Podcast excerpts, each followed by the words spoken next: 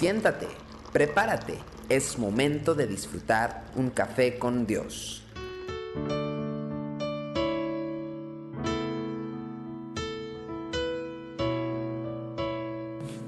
Sean todos bienvenidos a Café con Dios. Hoy quiero compartir con usted Mateo 5:16 que dice, Así alumbre vuestra luz delante de los hombres, para que vean nuestras buenas obras y glorifiquen a vuestro Padre que está en los cielos. Tenemos que hacernos frecuentemente la pregunta de, si no pudieras abrir tu boca para explicarle a otros que eres un discípulo de Cristo, ¿cómo podrían darse cuenta ellos de que lo eres? Y no nos apresuremos en desechar la pregunta sin antes meditar en todo lo que implica para nuestra vida. Porque el hecho es que para una gran mayoría de personas el testimonio descansa solamente en una proclamación verbal. Nuestro comportamiento muchas veces contradice ese testimonio, de manera que las personas llegan a la conclusión de que realmente no somos tan diferentes a los demás, salvo que decimos que somos cristianos. En el versículo de hoy Cristo muestra el camino que quería para sus seguidores, un camino por el cual se daría evidencia a los de afuera que ellos estaban claramente identificados con su persona. La expectativa de Jesús era que se dedicaran a las buenas obras, de tal manera que los otros se maravillaran por su forma de vida radicalmente diferente. Las buenas acciones se prepararon no para generar luz, sino para la manifestación de la luz, es decir, la luz no tiene que realizar acciones especiales para darse a conocer. Quienes ven su resplandor llegan a la conclusión inevitable de que es la luz. De esa misma manera, era la voluntad de Jesús que los que lo seguimos viviéramos haciendo el bien a los demás, a fin de que, aun cuando hablar no fuera posible, la gente nos identifique como personas de otro mundo, como cristianos. Los que somos de la iglesia aún sufrimos de un fuerte condicionamiento en contra de las buenas obras. No queremos que nadie diga ni piense que deseamos ganarnos el cielo con nuestras acciones. El resultado entonces es que hemos descartado completamente las buenas obras de nuestra vida espiritual. Sin embargo, tenemos que considerar las siguientes declaraciones, por ejemplo en Efesios 2.10 que dice, porque somos hechura suya, creados en Cristo Jesús para buenas obras, las cuales Dios preparó de antemano para que anduviésemos en ellas. Y también Tito, Tito capítulo 2, versículo 7 dice, presentándote tú en todo como ejemplo de buenas obras, en la enseñanza mostrando integridad, seriedad.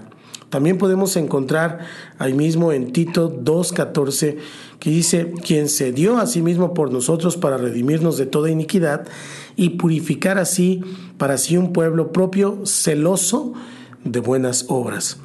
Hebreos, Tito todavía, Tito 3.8, por ejemplo, dice, palabra fiel es esta, y en estas cosas quiero que insistas con firmeza para que los que creen en Dios procuren ocuparse en buenas obras. Estas cosas son buenas y útiles a los hombres. Ahora sí, Hebreos 10:24.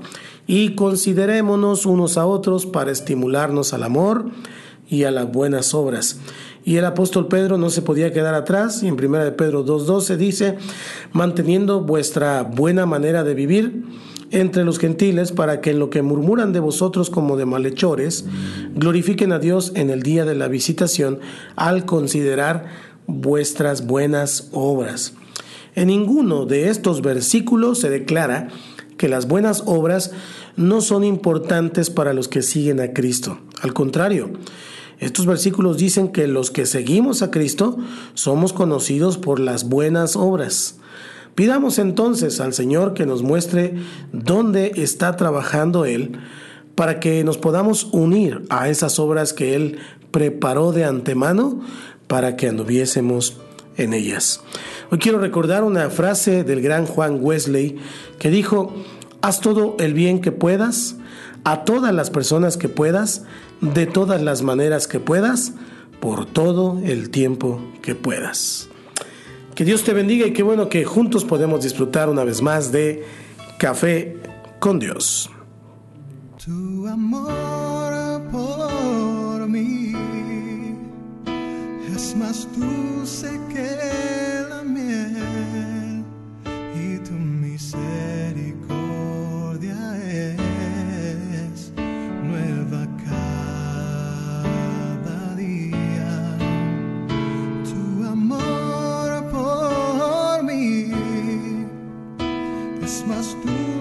que